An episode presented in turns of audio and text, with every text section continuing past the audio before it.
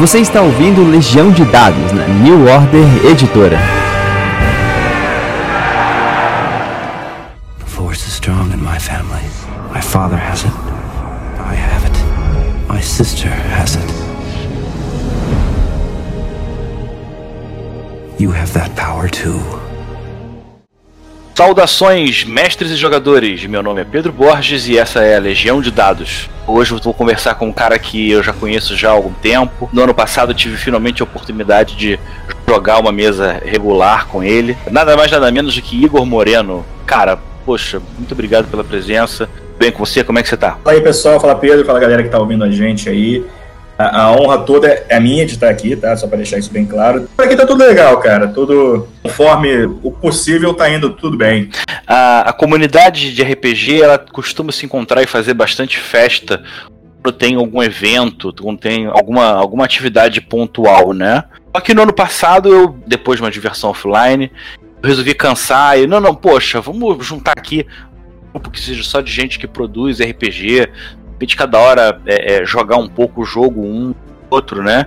Foi uma experiência sensacional, porque a gente conseguiu chamar para essa mesa Luiz Eduardo Ricon, que escreveu o Desafio dos Bandeirantes, atualmente está fazendo a revisão da, da, quinta edição, é do Kemet. E sempre tem um, um, amigo a mais, que no caso foi o Daniel Juse, que conseguiu entrar de penetra nessa galera, mas que contribuiu pra caramba, porque deu um olhar de um jogador foi muito positivo. Para mim foi muito marcante porque cada um de nós teve a oportunidade de mestrar um jogo, projeto seu. E o, o, o jogo que o, o, Igor trouxe pra gente foi o Space Dragon. Que todos nós, o máximo que a gente sabia que era uma variação do Old Dragon espacial, naquela linha Buck Rogers e tudo. Cara, foi uma das sessões mais fantásticas, com reviravolta.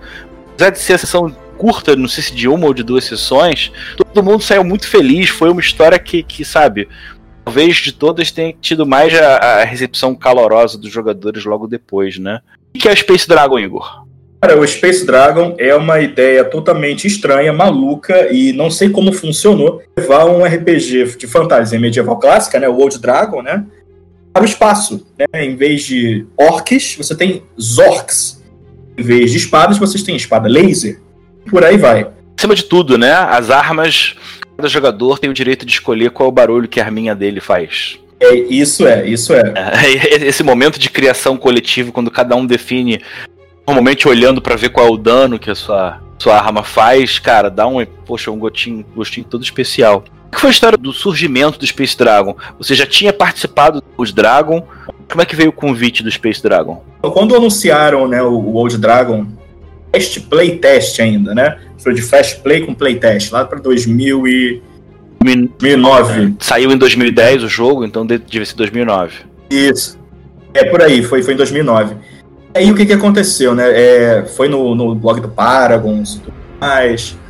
Aí eu, eu conheci aquele jogo, né? Eu tava procurando jogos novos e tal, tava um pouco cansado do D&D. Conheci o Old Dragon Flash Playtest ali e comecei a interagir com a galera e tal, comecei a gostar do jogo. Depois conheci mais ainda a versão Pocket Dragon, né? Que é a versão resumida dele, né? versão é, minimalista.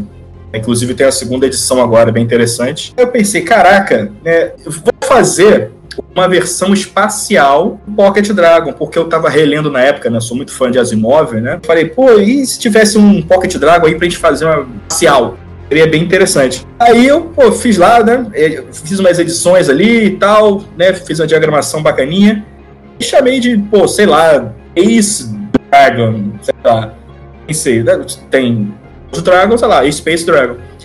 E coloquei na época no fórum Old Dragon, que hoje em dia não existe mais, né? Ah, na época também já estava acabando. Isso, em do, isso já 2010?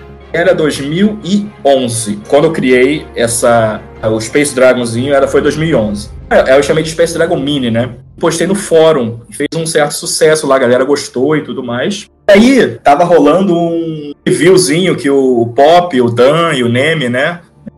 Os autores originais do, do Ojo Dragon estavam botando uma caixinha vermelha de uma imagem assim, que era que, é, o que, que vem por aí e tudo mais. Em geral, tava especulando que seria a editora Old Dragon. E aí, Antônio Pop, né, ele me, me contactou pelo e-mail, que tinha lido esse material, e perguntou se eu não queria fazer uma versão é, completa, né, um livro inteiro, adaptando o Old Dragon, né, essa versão espacial. para publicar pela Redbox, que viria a ser a, a editora do Old Dragon. Então, casou aí o Redbox com o, o Space Dragon surgindo aí.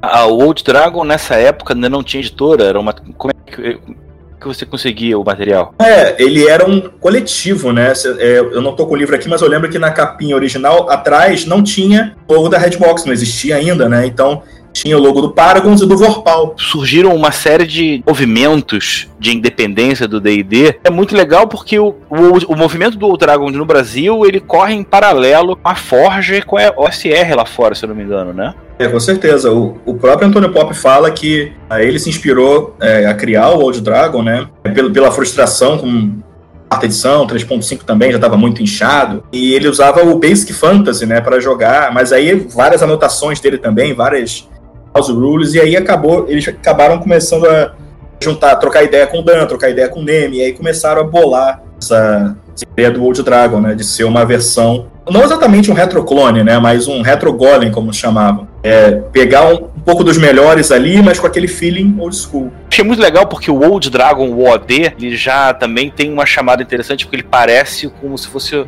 a edição zero, né? É, isso aí. Porra, eu sempre, sempre, achei a sacada sensacional. Eu acho que o Space Dragon, então, ele amadureceu com o tempo, né? Porque eu vou te falar, quando você olha o material do RPG, você vê que tem bastante conteúdo e bastante ideia, né? Você, eu acho que um bom livro de RPG, matuta, matuta, e tem trocentas ideias e vai jogando ali. O mestre é, preparar o grupo dele, ele vai ter o mínimo de preparação, né? O, o mínimo de prep o jogo começar. E eu acho que tem isso, né? Como é que foi a evolução? Do, do livro ficar pronto até começar a conversa lá com o pessoal do com o Pop? Só para deixar uma, uma, uma, informação já, é que assim, o Space Dragon, essa já é a segunda edição dele. Sim, sim. A primeira saiu lá em 2012, né? Que não foi muito tempo depois do, do Old Dragon, né? E a sacada dele era essa compatibilidade, né? Ah, e qual, qual foi o, o, o, começo, assim, né? E que fiquei meio estado no começo, né? Porque, poxa, nunca escrevi um material tão grande de RPG. Eu sempre criei material, né, para outros sistemas e tal, né, e coisas menores. Então eu pensei, poxa, de, de, deixa eu sentar e fazer os paralelos, né? Beleza, o Space Dragon vai ser uma adaptação do Old Dragon, então eu não, eu não tenho que ir muito além disso. Claro que eu posso subverter uns conceitos aqui e ali, mas não tem que ir muito além disso, porque aquele framework, né, aquela amação já está ali para mim. É como se você tivesse aquela, aquela engine então, por exemplo, montada e é... poder sair muito daquilo, né? Exatamente, tal, né? Porque a, a, proposta dele sempre foi essa, né? Ser uma versão espacial, né? E, a, e até a, a, questão, como eu falei, da compatibilidade seria um, um, ponto de venda, um selling point interessante. Aí eu comecei a traçar paralelos, né? Então, puxa, é, isso já, já tinha feito na, na versão mini, né? Na versão que eu tinha feito. Mas eu pensei, puxa, é, no espaço você não vai ter talvez clérigos, meu. Clérigo pode ser tipo um cientista, né? Que é o o cara da fé, mas aí outro cara da ciência, olha aí, essa brincadeira e tal. Aí eu fui pensando, puxa, se o clérigo, então, né, nesse old school, ele afasta os mortos-vivos, né? O que seria morto-vivo no espaço? Poxa, robôs, tipo, sabe? Um esqueleto, pensei, tipo, um exterminador do futuro, sabe? Que parece um. Os exterminadores parecem um esqueleto e tudo mais. Aí eu fui traçando esses paralelos. Né? Ah, o, o. Quem seria o homem de armas? Pô, seria o homem espacial, né? Aquele, aquela figura do astronauta e tudo mais. Nessa segunda edição, a gente até optou por mudar o nome para Cosmonauta, né? Ficar mais gender neutral ali e tal, e até acho que eu até um nome muito mais sonoro, né? É, é, é o termo que os, que os russos usavam para astronauta. Eu acho que. É isso aí. Essa palavra por si só ela já dá um, uma cara de retrô que, que atende a proposta, né? A ideia do cientista é sensacional e ela é tão sensacional. A ideia de trocar a wisdom, a sabedoria, atributo chamado ciência explodiu minha cabeça, porque é, é isso, né? Eu acho que acaba sendo uma tradução melhor do que sabedoria mesmo, o raio do Wisdom, né? Das primeiras coisas que eu comecei a estudar fazendo o jogo, né? Como é que eu vou dar essa cara de espacial? Eu, posso jogar Old Dragon e simplesmente falar que tudo ali é uma versão espacial e acabou. É uma, uma ficção, né? Faz de conta. Mas como é que eu vou deixar o sistema com cara de espacial? Então, por exemplo, botar um atributo ciência, né, eu achei importante para poder dar essa cara espacial, embora ele funcione essencialmente da mesma maneira uh, do, que, do que a sabedoria. É? Exceto, exceto o fato de que, por exemplo, para fazer uma jogada de proteção é, sabedoria, né, que seria aquela jogada de proteção mental no, no Old Dragon, por exemplo, você usa sabedoria. Já no Space, você usa o intelecto. Bem, não é, não é inteligência, é intelecto, né? Porque aí pega aquela parada dos caras com aqueles cérebros enormes, usando poderes mentais, né? Que é uma outra classe do jogo, né? Em vez do mago, você tem o mentálico. Cara que não, ele pode não lançar, tipo, bola de fogo, mas ele pode fazer você achar que tá vendo uma bola de fogo e tudo mais. Psíquico, né? Psíquico, exatamente. É. É, isso é, é, é, muito legal porque essas trocas, você não só tem uma imersão maior dentro da ambientação, eu acho que você também, cara, que um primeiro olhar faz a pessoa nem achar que é da José Dragon. É, o uso dos termos e a, a, forma como o design é apresentado, é, você consegue ter uma solução dupla aí, porque tem a personalidade, essa característica de imersão, mas quando você se toca, que é o velho, aquele velho RPG que você conhece, para você aprender fica muito, fica muito mais fácil. Né? É... Com certeza. Existe alguma coisa sobre o universo concreto dele? Ou ele é bastante aberto para você explorar qualquer coisa? Ele é completamente aberto para você explorar e criar a sua versão do universo. E desde o começo a gente já sabia que o livro, por exemplo, não, não ia ter espaço para eu colocar é, um cenário, não é?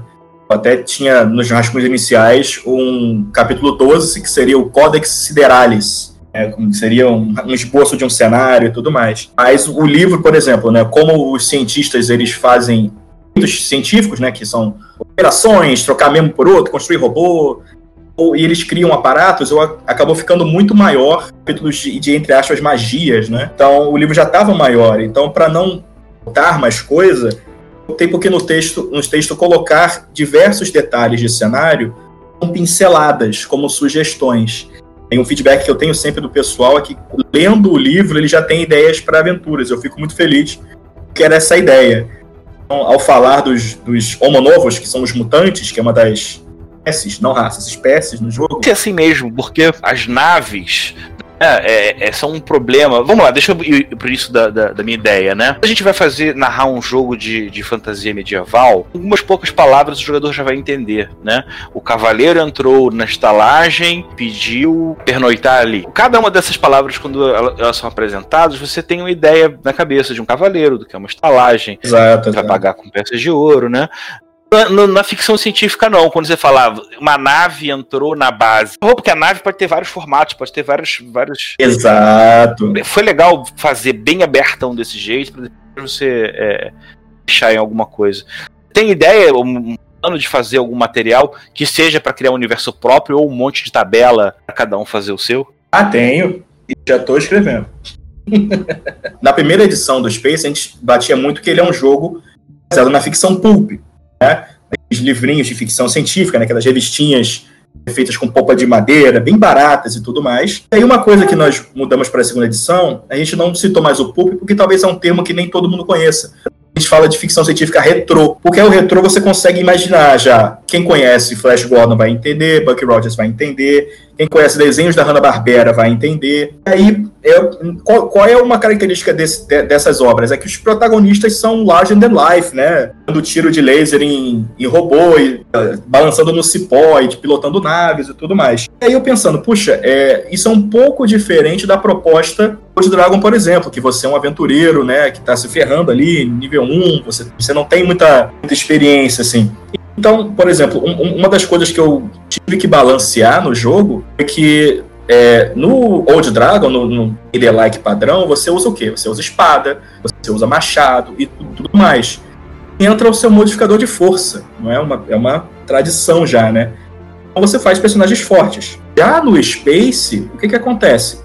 A maioria das pessoas vai utilizar arma à distância, vai usar laser é, vai usar raio e por aí vai. Para não quebrar uma compatibilidade com Old Dragon, por exemplo, eu não quis botar uma regra que você adiciona atributo tal em jogadas de, de laser e tudo mais. Qual foi a solução? Em vez de dos monstros, né, os alienígenas, terem bônus de constituição sempre que a cada dado de vida, né? De vida 2. Aí rola 2d8 mais constituição duas vezes. Em vez disso, ele só tem um bônus de constituição uma vez. Para balancear essa questão de que não entra o meu bônus de força. Poxa, o cosmonauta, normalmente, né, aquele protagonista, né, com aquela brilhantina no cabelo, ele dá soco em alienígena. O próprio cosmonauta tem uma mecânica específica para subjugar, para desarmar, para simular essa, esses tropes, né? Sem precisar mudar todo o balanceamento do sistema. Arte marcial espacial. Arte marciana. Ah, isso me deu uma ideia. A primeira publicação foi em 2012. Como é que foi a ideia de lançar o Space Dragon? Foi pela, pelo, pro Catarse, né? Isso. A, a, a primeira, a primeira tiragem, a primeira edição do Space, ela foi, é, foi por conta da, da Redbox mesmo. Não teve financiamento coletivo, não. É, rolou uma pré-venda, normal e tal, mas foi por conta da editora. Já essa segunda, segunda edição, né, a gente já, já tava querendo fazer, já tinha um certo tempo, mas por motivos de, de agenda da própria editora, acabou que só começou o financiamento coletivo, né, que aí entrava nesse, nesse modelo, né, que seria mais vantajoso, começou no início de 2018, esse financiamento coletivo. Um tempo antes, né, é, tinha saído já o Old Dragon aprimorado. E é, é como você falou, Pedro, é, com o tempo, a gente vai amadurecendo, né, não exatamente as regras do sistema, mas a resposta dos jogadores àquelas regras. Então, é, lançaram essa versão aprimorada, mudando alguns pontos que era necessário, né, que viu-se, é, achou-se necessário, o de Dragon, por exemplo, e principalmente era uma coisa que o Old e o Space eram totalmente preto e branco. Agora ele saiu a cores, né? A versão parada do Old Dragon a cores.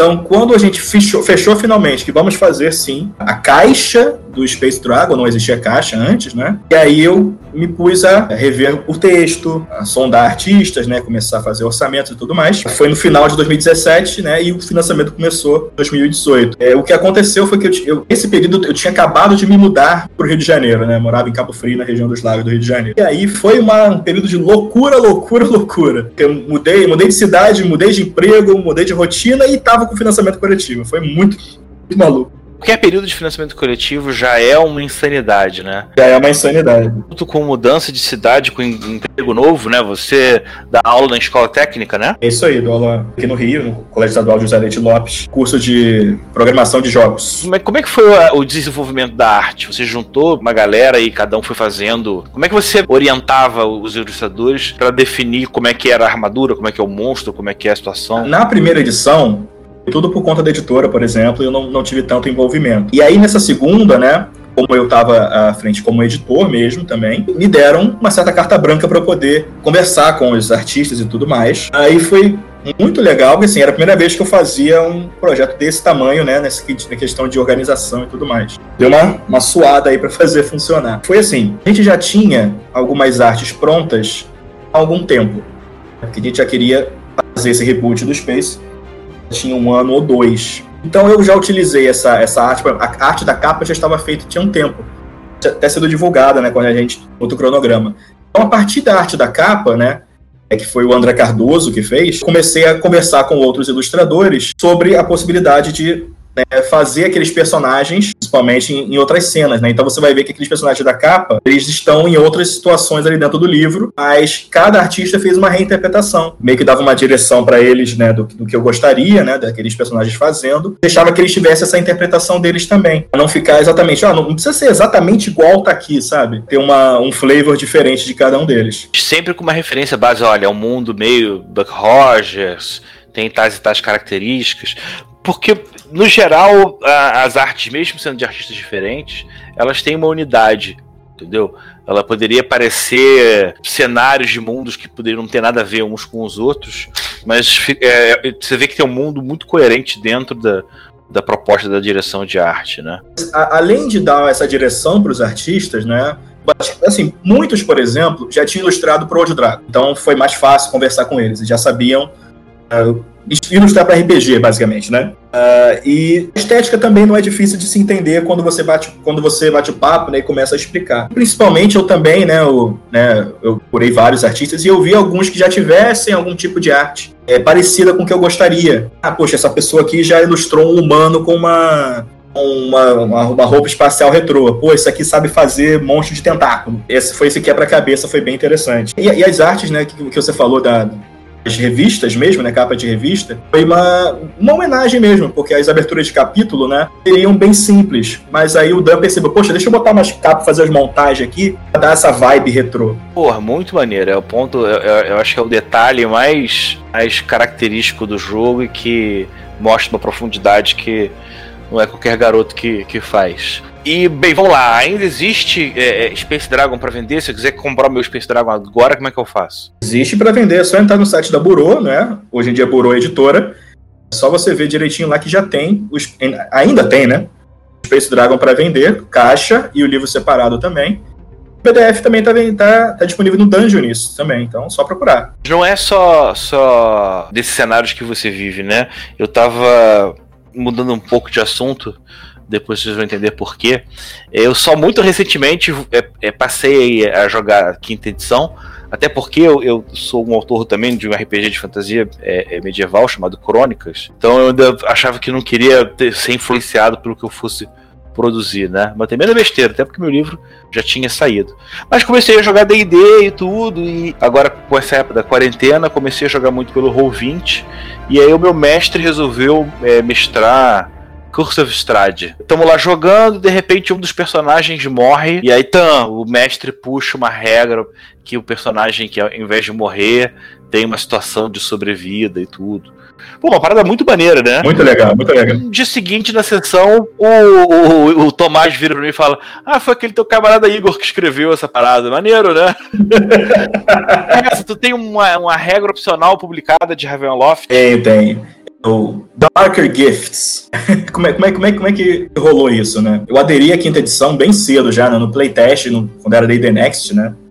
Fiquei vidrado e tudo mais, porque era, era o que eu estava querendo. Era uma, um D&D na linha do 3.x, mas que fosse mais simplificado, né? Uh, que atendesse a minha necessidade de não ficar preso por regras, inventar coisa na hora, a necessidade dos meus jogadores, por exemplo, de ter um, um sistema um pouco mais complexo, né? Com, com, com talentos, com perícias e tudo mais. Uh, e aí, foi em 2016, a Wizards of the Coast, né? Junto com uh, o pessoal do Drive Thru RPG e RPG Now, eles criaram o Dungeon Masters Guild. Basicamente, um, uma maneira maneira de você publicar material, regras e cenários também do D&D quinta edição, uh, de forma, entre aspas, oficial, né? em, um, canal oficial, mas não, não necessariamente, se você quiser criar material de quinta edição usando cenários oficiais, você pode, né? Dentro daquele ambiente ali, você pode utilizar as, as IPs, as propriedades intelectuais do D&D aí, é, uma das coisas que a gente começou a jogar no Adventures League foi a Curse of Strahd, esse Adventure Path, né? E aí começa com algumas regras que estão nesse, nesse Adventures League é o, na, na Curse of Strahd, que são os Dark Gifts. Pequeno spoiler, mas é, é tudo opcional. Você morrer na aventura, existe uma tabela de poderes sobrenaturais que você pode voltar, é, voltar os personagens voltar à vida, mas agora você tem aquele poder que não necessariamente algo benéfico, pode ser uma maldição, pode ser uma coisa diferente. Aí eu vi aquilo ali, eu vi aquele potencial, falei, caraca, dá para expandir isso aqui. É, criar uma, uma, tabelona assim e tal, eu tava muito na vibe da aventura, eu tava bem empolgado. E aí eu pensei, pô, vou escrever uma tabela maior aqui. Escrevi. Uh, eu, eu, já tinha colocado alguns materiais no Dungeon Master Skill de antes. Escrevi esse suplemento. Coloquei lá, né? pay what you want, né? Pague quanto quiser. Começou a gostar, o pessoal daqui, né, que estava jogando aventura também, começou a usar, puxa, é bacana. Não foi minha surpresa quando eu acordei um dia, tava me parabenizando por alguma coisa. O que, que eu fiz dessa vez? Não sei. Eu fui ver que na coluna Unearthed Arcana tinham recomendado esse meu material como um dos melhores do Games Guild. Caraca, fiquei muito feliz ali. É ele e outro material junto, né? Está aqui. E a partir dali o material começou a decolar. Muita gente fazendo download, é, muita gente me entrando em contato, falando que usou em mesa, postagem em blog, então foi muito positivo, cara. Foi bem legal isso. E você recebendo em dólar, né? Isso deve estar te salvando um bocado hoje em dia, né? Recebendo em dólar foi mais positivo ainda. muito maneiro, muito positivo. Quais são os seus projetos atuais? Vamos falar um pouco mais, porque tem coisa ao mesmo tempo. Conta um pouco isso. O Flying Ape surgiu como? O Flying Ape ele surgiu como blog do Guilherme Nascimento, que é o meu sócio no Flying Ape, né? A gente se conheceu na lista de discussão do Old Drago. Aí a gente ficou grandes amigos logo e, e aí começamos a criar material não só para Old Drago, mas criar umas ideiazinhas, né, né de, de, jogos e tal. A gente pegou um, um, jogo que foi lançado lá fora, era uma versão é, resumida do ID original para crianças. Aí a gente adaptou para Kids and Dragons, né? A gente fez uma versão crianças daquilo ali, né, do, e um pouco mais expandida do que o original. E aí a gente começou a criar esse material. E aí esse é o Flying Ape. Em 2016 a gente fez o financiamento coletivo. Nosso primeiro título, né, impresso, standalone, o Chopstick. É um RPG de Kung Fu em Chinatown. Legal, utilizando Fate, né? Utilizando Fate, é. Está, está prestes a finalmente sair para venda, né? É. Por N motivos, só agora que a gente vai, vai conseguir liberar o jogo. O, o financiamento dele foi antes do, do próprio é, lançamento do Space Dragon, né? É, exatamente. Antes da segunda edição do Space Dragon, o financiamento rolou em 2016. Só no final de 2019 a gente conseguiu enviar Chato direitinho. finalmente todos os livros. Ah, mas com as moedinhas e tudo, poxa, muito maneiro. Exatamente. A gente fez bastante trabalho de ambientação, né? Chinatown fictícia.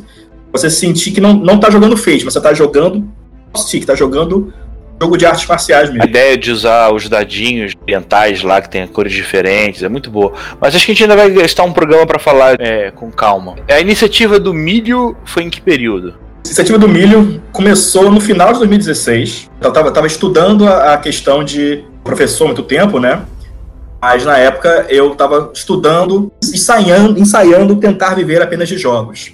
Aí eu comecei esse, uma campanha né, de financiamento recorrente. A questão do milho surgiu porque um muitos problemas de saúde por questão da obesidade. ah, e aí eu fiz uma dieta acompanhada de nutricionista e tudo mais que um dos pontos da dieta era sempre que tinha um milho no meu prato.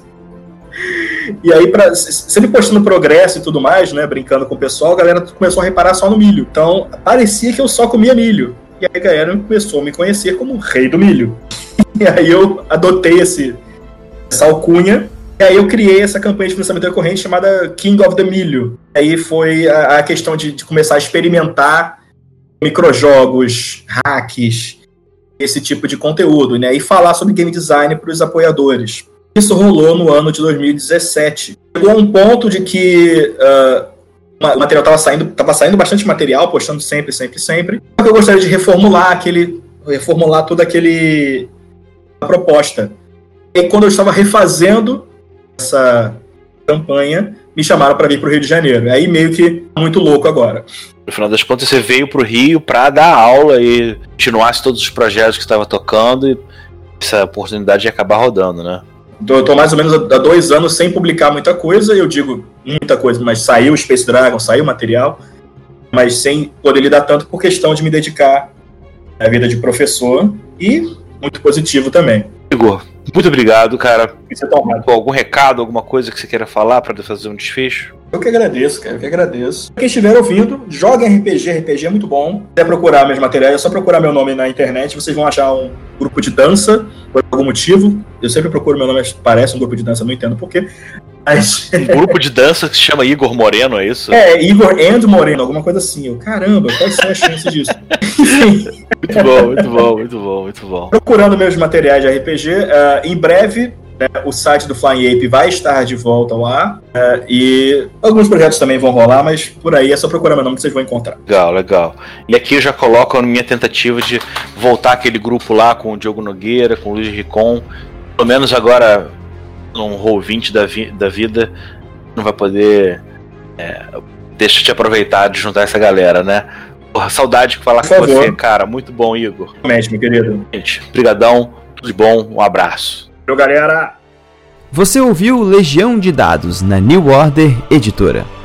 Esse programa foi gravado e editado por Barcelos Taverneiro, diretamente da Taverna do Arcano.